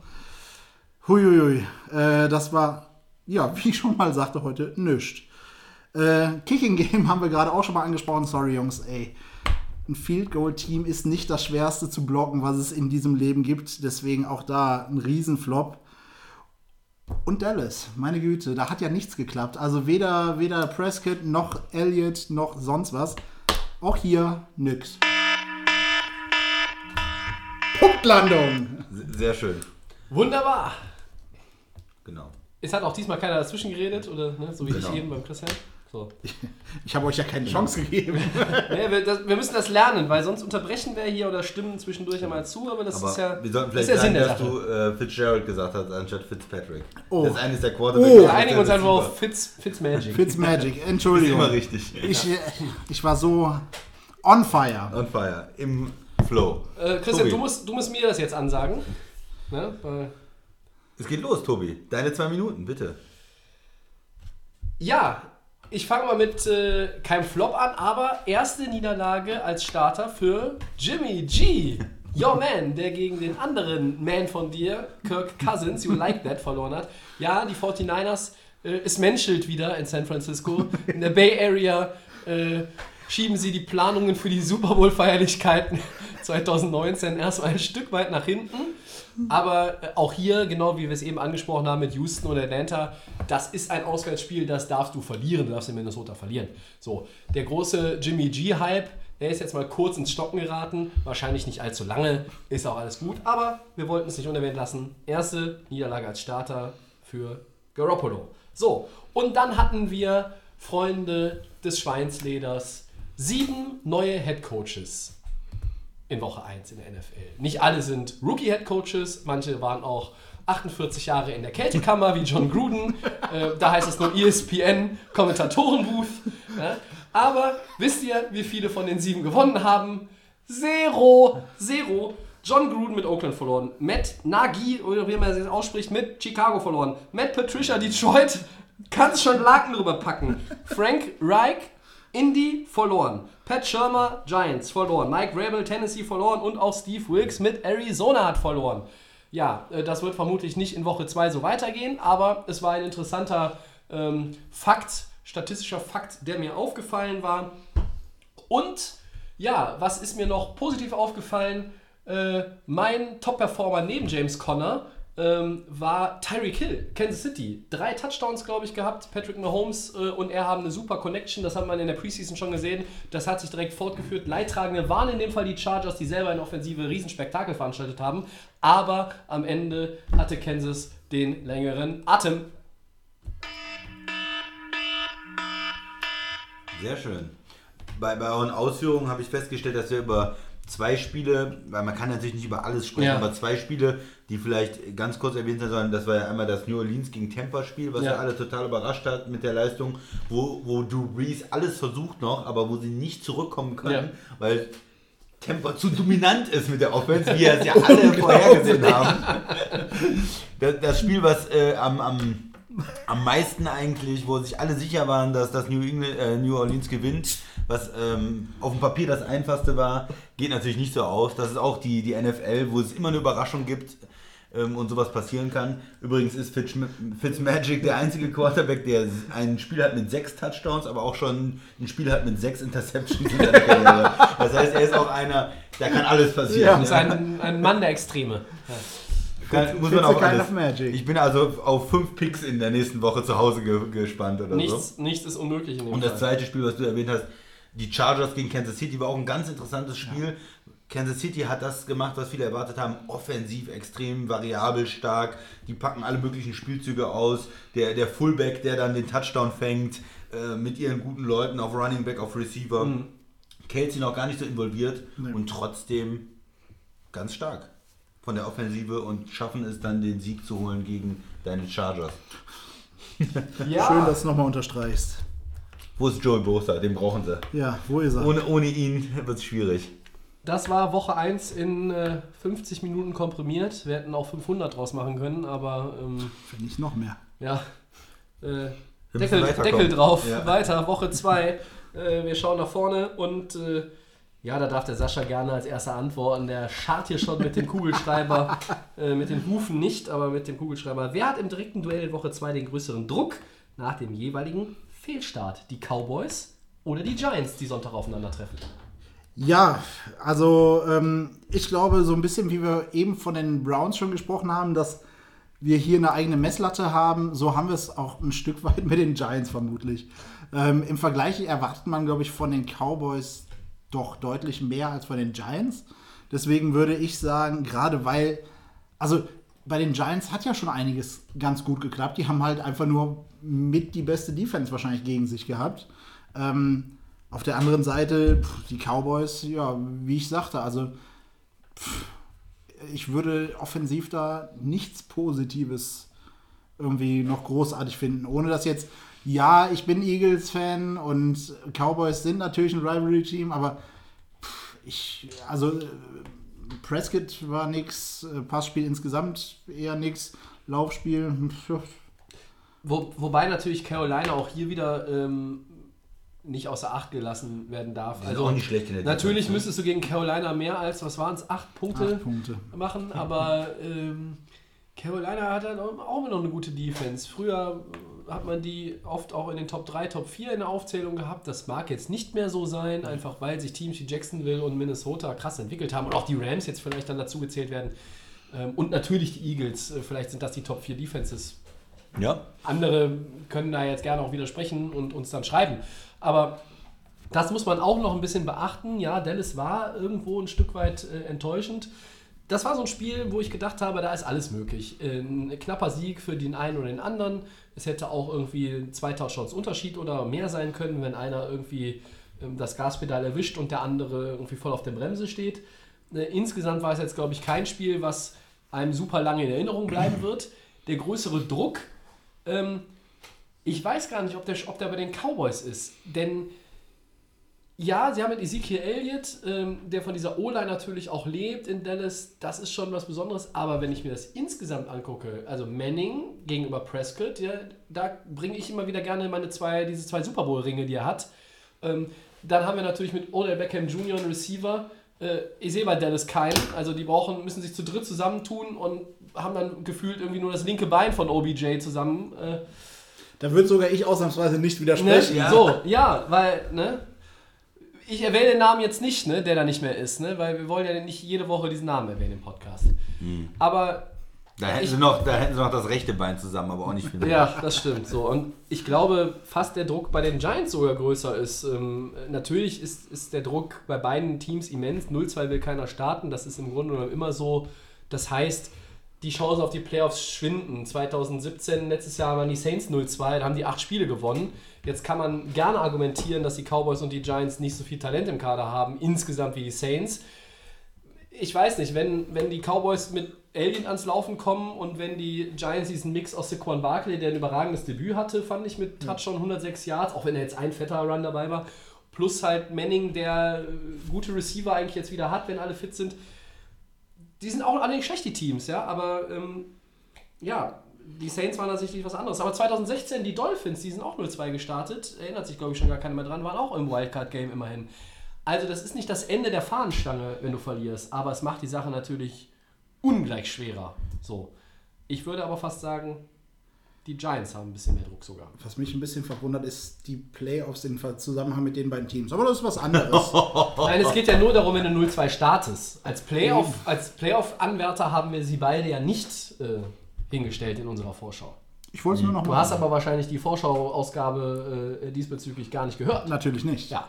Christian, was sagst du denn zu den beiden da? Ja, das sind zwei Teams, für die es schwer wird, glaube ich. Äh, Die Cowboys, wie du es gesagt hast, die haben von ihrer O-Line gelebt in den letzten Jahren, aber die haben da jetzt die Probleme. Ne? Wir haben das thematisiert, der Frederick, der diese Krankheit hat, Immunkrankheit, erstmal nicht spielen kann, der Center, äh, Martin war verletzt in der Saison und du hast dann halt wenn du nicht die Tiefe hast, wenn da ein, zwei Leute ausfallen oder verletzt sind, dann ist das auf einmal nicht mehr die Stärke deines Teams. Die ist dann noch okay, die O-Line, aber nicht mehr überragend. Und dann wird es schwer, weil Receiver ist kein Talent da und auch das Play-Calling, die Ideen sind nicht da. Es gibt Mannschaften, die einfach von bestimmten Spielern leben und das Talent auch optimal einsehen, ich, äh, einsetzen. Ich nehme mal deine Rams mit Gurley, da ist das auf den zugeschnitten, da wird die wird das genauso gemacht, dass möglichst viel darüber läuft und dann mit Play-Action, mit Ideen. Ich sehe das bei Dallas nicht. Du hast das Talent mit Elliott, aber wird er optimal eingesetzt?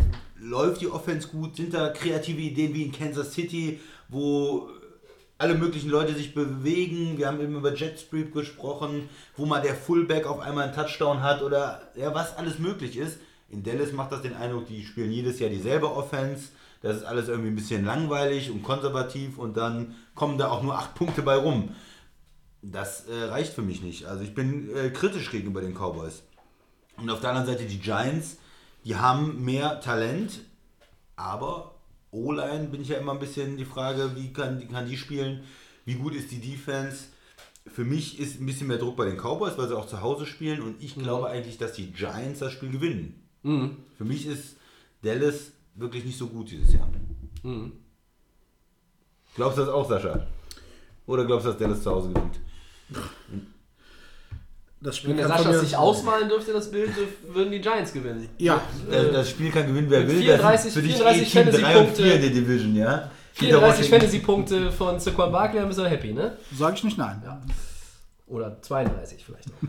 Aber sieht im Moment so aus, als wenn das vielleicht sogar die schwächeren Teams in der Division sind. Gegenüber Philly und auch Washington, die gut Über die wir heute noch nicht gesprochen haben. An einen Satz vielleicht dazu. Ja, die die haben gut, auch haben- offensiv und defensiv gegen äh, Arizona Auswärts eine gewonnen. gute Partie gemacht. Ja. ne? Ähm, waren so, das ist, sind ja zwei Drittplatzierte gewesen im Duell, die Cardinals und die Redskins. Und da waren die Redskins aber mal Klar besser. Ne? So. Äh, ja, eben haben wir sie schon angesprochen. Was müssen die Saints gegen die Browns verbessern? Das ist, das ist eine ganz schwierige Frage. Was müssen die Saints gegen die Browns verbessern, um nicht mit 0-2 in die Saison zu starten? Ja, liebe Leute, es sind die Browns, aber wer 48 von den Buccaneers bekommt, da ist ja nicht ausgeschlossen, dass er gegen Cleveland zu Hause verliert. Ich hoffe mal für, für die Saints, dass es ein typischer Fall war von Gegner unterschätzt. Ja. Die sind vielleicht super gut, äh, haben sich super gut gefühlt nach der letzten Saison. Die haben ja auch viele junge Spieler, äh, Rookies letztes Jahr gewesen im, im Kader, die alle sagen, ja, hier Ram, Buccaneers kommen, äh, Fitzmagic, wer ist das denn hier, Backup Quarterback, das äh, schaukeln wir locker nach Hause. Dabei sollte der. Name schon Aufmerksamkeit erzeugen. Und dass sie das einfach unterschätzt haben. Und dann kommt auf einmal der tiefe Pass äh, und, und dann ist so ein Lattimore gegen Evans da und dann sieht er auf einmal nur noch die Hacken. ja. Und dass die jetzt mal wachgerüttelt sind und dann auch im nächsten Spiel besser spielen müssten, weil das Talent ist eigentlich da, die Offense funktioniert und die Defense muss eigentlich nur ein bisschen besser spielen. Und Cleveland hat eigentlich nicht die Möglichkeiten mitzuhalten. In der Offense, normalerweise machen die nicht mehr als 20 Punkte. Habe ich nicht gesehen. Taylor? Wir, wir gucken, glaube ich, gerade etwas erstaunt, weil wir auch den Buccaneers nicht mehr als 20 Punkte zugetraut haben. Und von daher glaube ich, die müssen was ändern, die müssen die Einstellung äh, verändern in der Defense und Ja. müssen Die ja letztes Jahr eigentlich auch ziemlich gut die, war, die die letztes. Jahr da war und, und die haben nicht so viele Verletzte, die haben eigentlich das Talent, die Offense läuft schon gut, also von daher müssten sie meiner Meinung nach gewinnen gegen die Browns, müssen halt nur wieder die richtige Einstellung finden und hart Football spielen. Sascha, 529 Yards haben die eingeschenkt gekriegt. Von Tampa Bay. Ja. Die hatten kein Takeaway. Das war letztes Jahr auch mal eine ganz andere Geschichte bei den Absolut. Saints. Liegt es denn nur daran, weil, ich sag mal so, was soll die Offense noch machen? Also Drew Brees und die Saints Offense hatten gefühlt 750 Yards und 40 Punkte. Das Ja. Vielleicht. Ja, vielleicht war es äh, das Time-Management, was nicht gepasst hat. Vielleicht hätten wir da noch einen Unentschieden sehen können. Oh je. Haben es nicht. Also vielleicht, also als Recap, wir haben hier zweimal, also im Spiel Saints gegen Bucks, zweimal gesehen, Offense gegen keine Defense. Ähm, Ja. Das wird sich mit den Browns ändern. Wir haben hier eine Defense. Ähm, Frage ist, Das Ja. heißt, die Frage ist, machen die Saints überhaupt 40 gegen die? Also auch eher ja, nicht, ne? ja, machen, also klar, Drew Brees ist ein guter Quarterback, brauchen wir nicht drüber diskutieren, gehört auch trotz Alters, ja, ich weiß, der alte Mann aus New England ist auch gut und ist auch alt, ist ein guter, er wird auch seine Yards machen, aber sie werden keine 40 machen. Und Tyrod Taylor, auch wenn er kein Bombenspiel hatte, ähm, die Browns werden solide sein und werden gegen die punkten. Und Glaube ich nicht. die Frage ist, oh, Die Browns. Christian sagt 1 zu 0 an. Äh, ich, ich bin wirklich gespannt. Also die Defense. Äh, Ich notiere mir das. interessant wäre natürlich, was passiert, wenn es wieder eng wird und es wieder zu einem äh, Field Goal schießen. Also ja, es gibt kein Field Goal schießen, aber wenn es dann wieder am, am Field Goal Team liegt, dann, äh, also wenn, wenn die Browns wieder wegen einem Field Goal verlieren, was wieder nicht verwandelt wurde, dann resigniere ich. Ja, wahrscheinlich auch zu Recht. Ja, was müssen sie verbessern? Also, äh, das ist ja. Die, Frage habe ich gestellt, aber ist ja Findest du sonnenklar. nicht gut, oder? Äh, Was willst du darauf antworten? Wenn du 529 Yards kassierst und 48 Punkte von Tampa Bay, was passiert denn, wenn du in der Division gegen Cam Newton spielst oder gegen Matt Ryan, wenn er irgendwie seinen rechten Arm wieder gefunden hat, den er irgendwie abgeschraubt hatte? Also, äh, dann wird es ja äh, stockfinster. Und es war jetzt schon ziemlich düster. Ne? Aber äh, klar, man kann auch sagen, vielleicht war es der, ähm, der Wachmacher, äh, der Ausreißer früh in der. Saison Ja, das glaube ich. letztlich tut mir das so als, als Sympathisant der Saints weh, weil du eine Niederlage kassierst gegen ein Team, das musst du zweimal weghauen in deiner Division sowieso. Das sind drei potenzielle Te- Playoff-Teams in der Division und Tampa Bay. Und gegen die kriegst du 48 und verlierst. Zu Hause. Und deine Offense spielt sich ein Wolf. Ja? Äh, Michael Thomas fängt, glaube ich, äh, 27 Bälle für 450 Yards. Aber Leicht übertrieben, ja, aber. Haben nichts davon. Ja. Also, tut mir leid. Aber wirklich also, leicht. Und wenn die Defense, über die wir vor zwei Jahren, äh, lange vor Delay of Game und in den Jahren davor auch, noch mit, äh, wie hieß er, äh, Rob, Rob Ryan, ja, ne? Immer geschimpft haben, weil die ständig 40 kassiert haben, zu Recht. Aber jetzt ist ja ganz anderes äh, Potenzial da und naja, also Ryan Fitzpatrick Der Stark. hat aber auch gut gespielt. stark, ne? Das hat waren Tampa Bay, das war stark und er hat auch Überraschende Dirk, Würfe, Dirk Cotter hat auch da tatsächlich mal vielleicht zum ersten Mal in seiner Amtszeit in Florida einen super Gameplan gehabt. Ja, das ist jetzt wieder ist jetzt wieder hier äh, Coaching Bashing der äh, der Underdogs, Ja. aber es ist immer einfach so. aber wusstet ihr auch, dass die, die, die Coaches einen, richtigen Hass gegeneinander haben? Also Sean Payton und, und äh, der Cutter, die haben. Das wusste ich nicht. Die sind, die sind aneinander geraten und äh, die äh, können gar nicht miteinander. Und ich glaube, deswegen war das noch mehr Genugtuung auch Dann- für ihn, äh, dieses Spiel zu gewinnen. Dann Also wird sich ja schon Peyton fürs Rückspiel nochmal ganz besonders was Ich freue mich jetzt schon drauf. Ja, ich mich auch. Könnte spannend werden. Müsste vielleicht dann sogar ein Einzelspiel sein, was ich gucke. Gut. Ja, Nächster Punkt. Christian. Rematch. AFC Championship Game in Jacksonville, Mhm. New England. Die Was fällt euch- Jaguars. Ja, was fällt euch dazu ein? Was erwartet ihr? Sascha. Ähm, ich glaube, New England wird äh, eine stärkere, ein stärkeres Team gegen sich haben. Frage ist, wie reagiert Jacksonville ohne Leonard Fournette? Weil, ja, Wir gehen jetzt mal davon aus, dass er nicht spielt. Ne? ja, ja, wenn er nicht spielt und selbst wenn er spielt, er hat das die ganze Woche nicht trainiert. Ähm, so ein Stück weit Rhythmus fehlt ihm einfach. Ja, ähm, ja also offensiv wird es für Jacksonville enorm schwer. Kann, kann, man, kann man einen Typen wie Leonard Fournette überhaupt vertreten? Kann man ihn ja so ein Stück weit beerben für ein Spiel? ja. Schwierig. Ähm, auf der anderen Seite sieht Tom Brady natürlich auch eine ganz andere Defense gegen sich, die ihm das Leben mit Sicherheit nicht so, ja, teilweise angenehm gestalten wird, wie es trotz der starken Front von, von, äh, von den Texans anders erwartet wurde. Ähm, ich glaube, das wird hier gerade gerade auch die, die Secondary von, von Jacksonville ist natürlich auch stark. Da werden mal, glaube ich, einige Pässe auch gerade in der Man-Coverage enorm gechallenged werden. Ich freue mich auf das Spiel. Ähm, ich glaube trotzdem, gerade wegen der Personalsituation wahrscheinlich, dass die dass New England mal wieder vorne liegen wird. Aber ich glaube, es wird ein hochinteressantes Spiel. Tobi, Die Patriots haben noch nie gegen Jacksonville verloren. da wird es mal Zeit. Nee. Ja, es I wird like Zeit. that. Es, es, wird, es wird Zeit, aber es wird nicht passieren. Es wird nicht am So- Sonntag passieren. Selbst wenn Fournette hundertprozentig fit wäre und die ihr Laufspiel durchziehen können, es ist New England. Dieses Play, Fumble, Watson, fünf, vier, fünf Spielzüge später, gronkelt der da wieder in die Endzone, der Tight End, Gronk Touchdown. war geil. Ja, das ist einfach, und da eine weißt Maschine. du sofort schon nach 10 Minuten, in New England hat sich nichts verändert. Dieses, die, der ist nicht mehr da und auch Solder ist weg und auch dann haben wir den Receiver Decker gesigned und rausgeschmissen und dann ist der vier Spiele suspendiert, der Edelman. Ach, hört mir doch auf mit dem Scheißdreck, ehrlich. New England fährt da nach Jacksonville, der Imperator, der Hoodie Man, äh, der Master of Disaster, nennt ihn wie ihr wollt, der hat sich was überlegt und es wird funktionieren, weil Blake Bortles im Vergleich zu Tom Brady abstinken wird. Natürlich. Und Brady wird jetzt hier, der Brady, das wird wieder dieser typische Brady, wenn er gegen eine Monster-Defense, gegen eine vermeintliche Monster-Defense spielt. Kurze Pässe, der hat wahrscheinlich in der ersten Halbzeit äh, 23 Completions bei 25 Pässen für 147 Yards nur, aber dann führen die schon 21-7. Und wenn Jacksonville hinten liegt, kannst du in die Tonne hauen. So, also, äh, was erwarte ich von dem Spiel? Ähm, das hat hohe Ambitionen, es wird die Ambition nicht halten können. New England wird das Ding gewinnen mit mindestens Double, also mit einem Double-Digit-Unterschied. Wow. Das sind ja hier Ansagen. Wenig Vertrauen in Jacksonville. Ähm, Ich möchte mal dagegen halten. Also ich glaube, das wird ein knappes Spiel, ein spannendes Spiel. Ich weiß nicht, ob Jacksonville zu Hause gewinnen kann. Aufgrund auch der Offense, die extrem limitiert ist.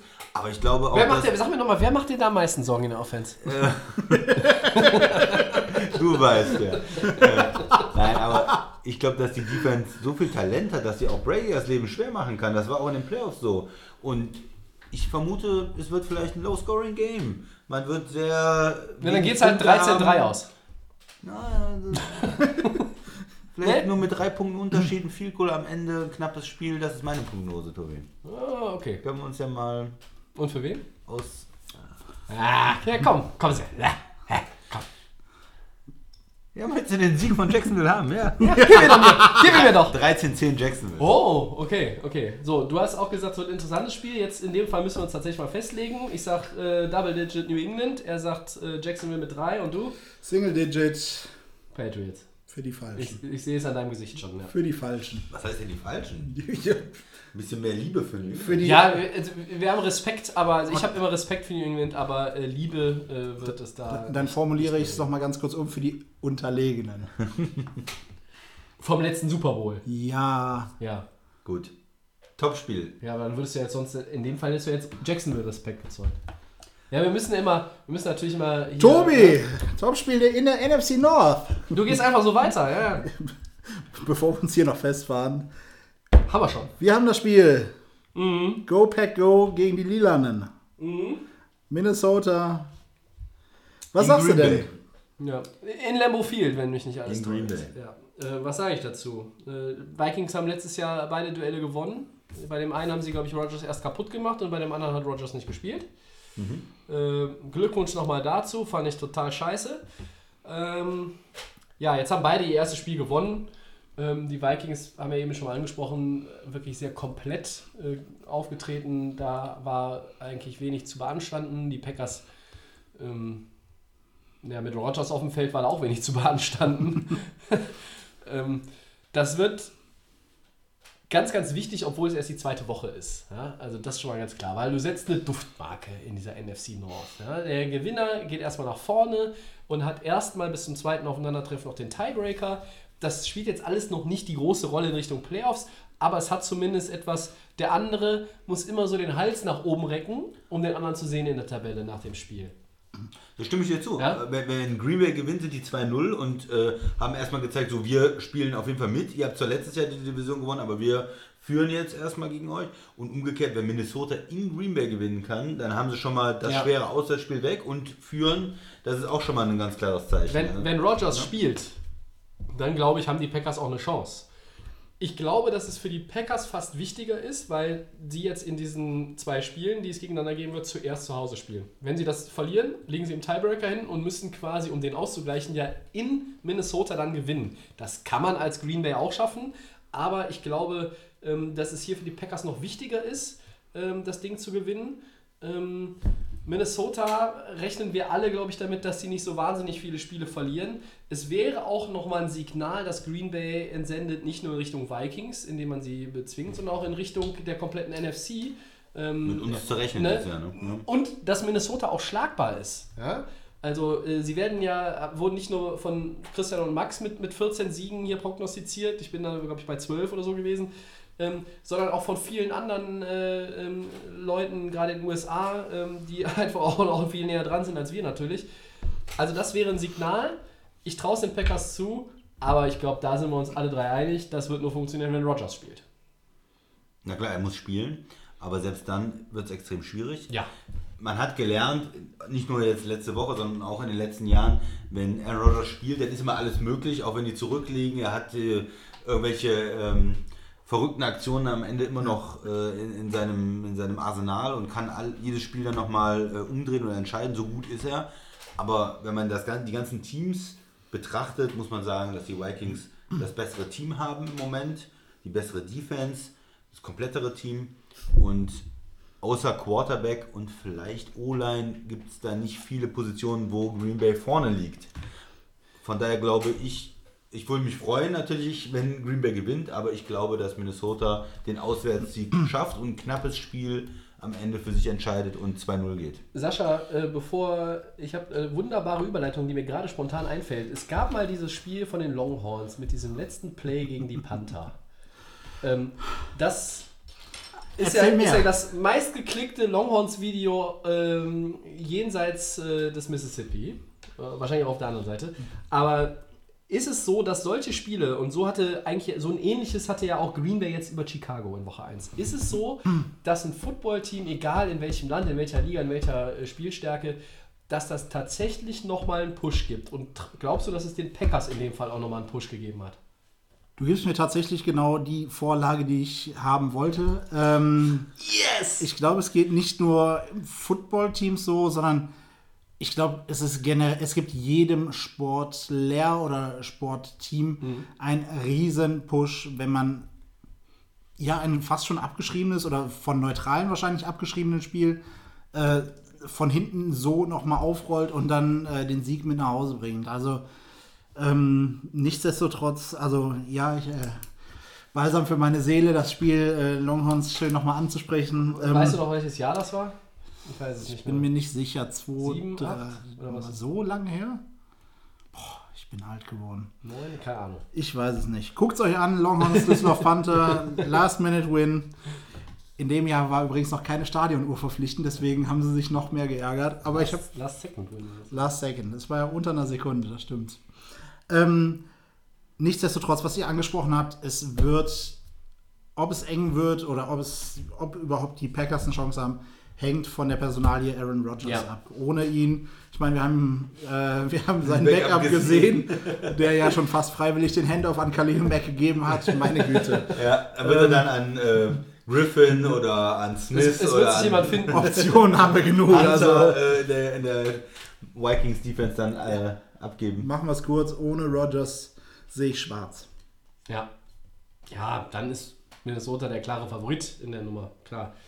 Äh, aber ihr gebt mir recht, ähm, dass es schon so, es hat keine Vorentscheidung äh, in Richtung Playoff-Spot äh, oder Division jetzt, Divisionssieg.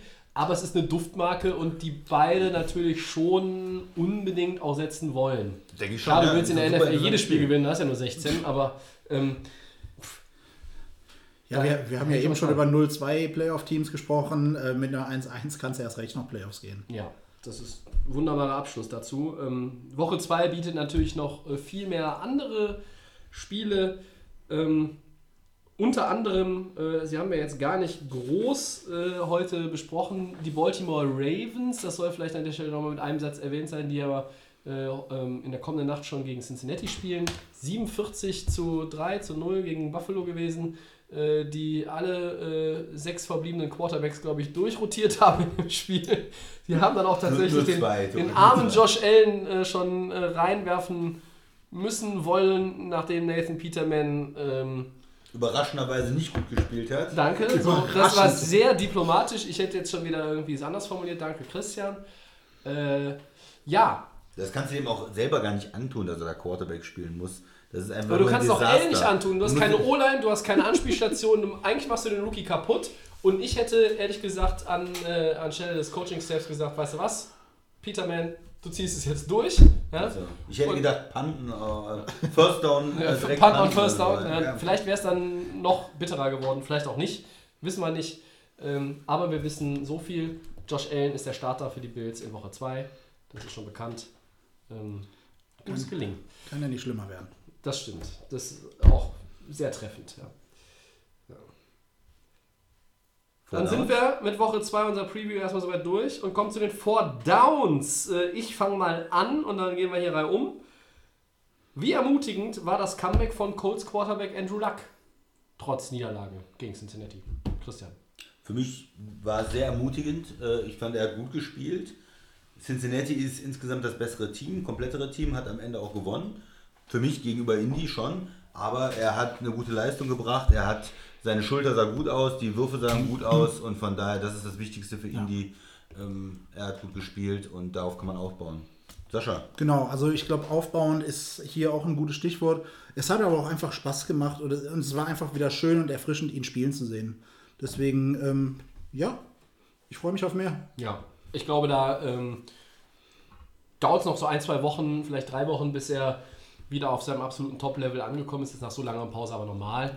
Äh, aber es war wirklich gut zu sehen. Ich glaube, in ähm, Indianapolis äh, sind viele Leute jetzt etwas beruhigter zu Bett gegangen, trotz der Niederlage, weil sie wissen, der Franchise-Quarterback, er ist wirklich zurück.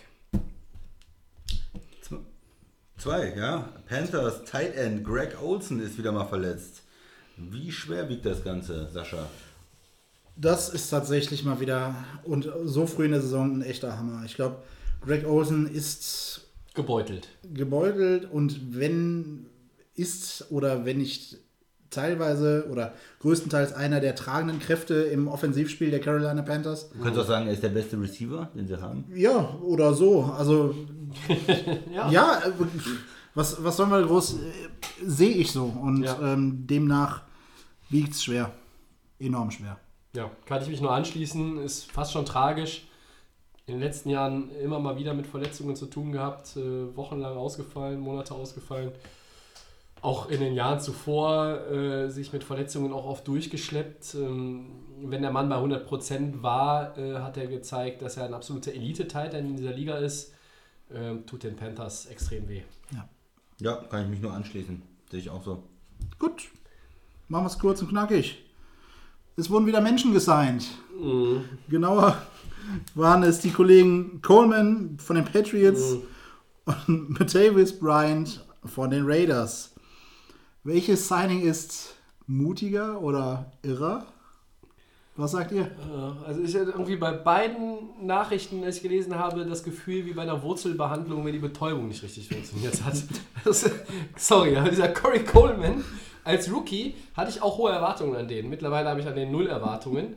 Ähm, der wird jetzt hier rumgereicht wie, keine Ahnung, ein Tablett abgestandenes Bier.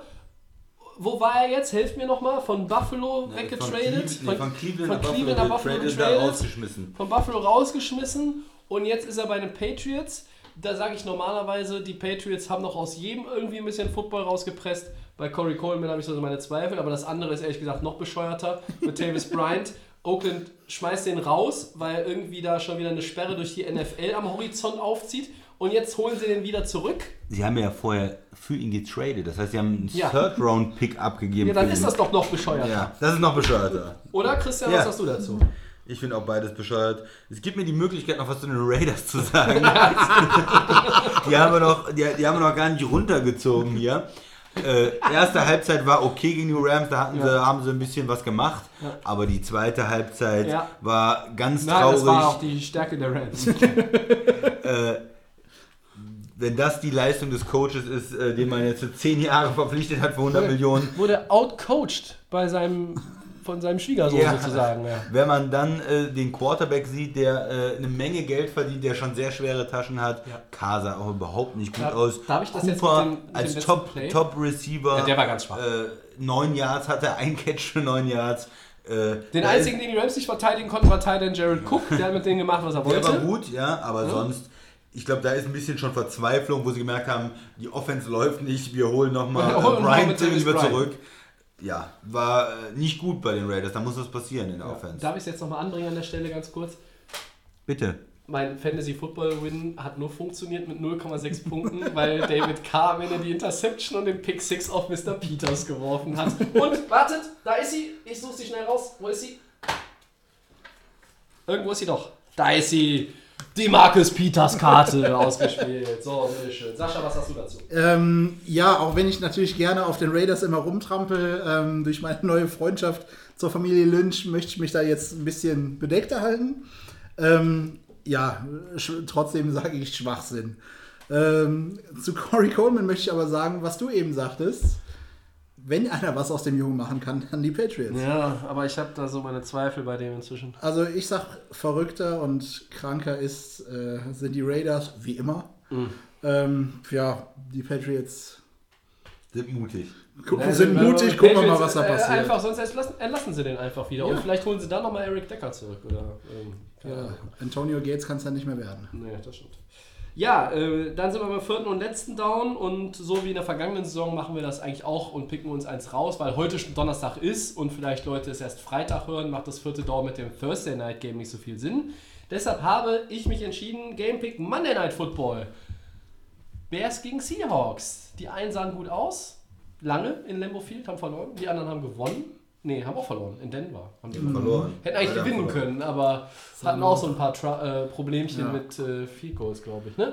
Also, äh, Bears gegen Seahawks in Chicago. Christian, wen hast du? Na, Ich habe ein bisschen, bisschen schwer getan auch mit diesem Spiel. Äh, Tipp das Bears und Unentschieden. Seahawks, äh, Bin von beiden Mannschaften nicht so begeistert gewesen, äh, verloren. Okay, ich gehe mal mit dem Home-Team hier. Ich gehe mit den Bears.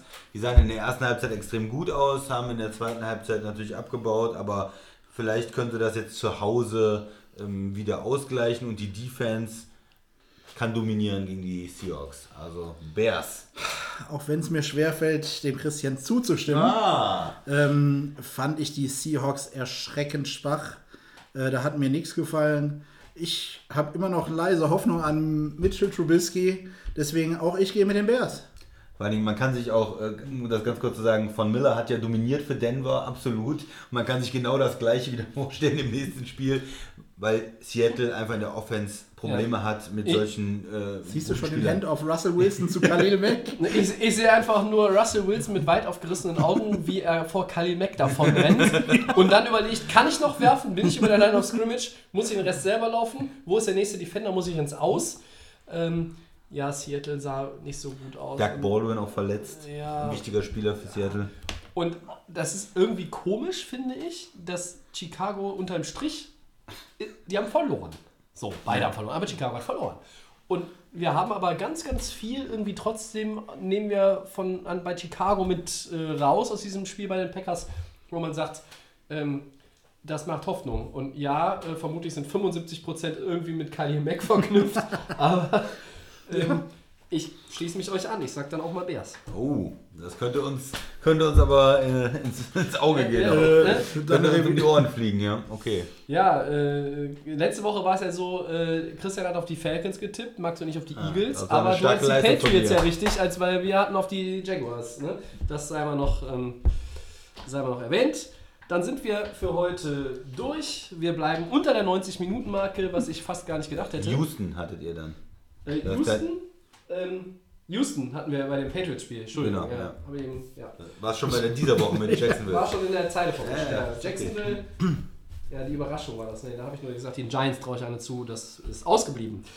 Ja, äh, wir hoffen, ihr hattet Spaß, habt euch gut unterhalten gefühlt, habt ein bisschen was dazugelernt. Ähm, und wenn es nur der Biertipp war, äh, hoffen aber vor allen Dingen, dass ihr auch bis zum Ende wieder drauf geblieben seid. Und wünschen euch viel Spaß in Woche 2. Ich bedanke mich an dieser Stelle schon mal beim Christian Sehr gerne. und beim Sascha. Ich danke. Und nächste Woche sind wir natürlich auch für euch da. Dann aller Voraussicht nach wieder am Dienstag, dem eigentlichen Delay of Game Aufnahmetag. Wir sind natürlich bei Facebook und Twitter aktiv und können da angeschrieben werden, at Delay of Game NFL. Unseren kostenlosen Podcast könnt ihr bei iTunes hören, bei Soundcloud und bei den Kollegen von. The Fan FM. Das ist korrekt. Dann alles Gute, bis zur nächsten Woche. Ciao. Tschüss.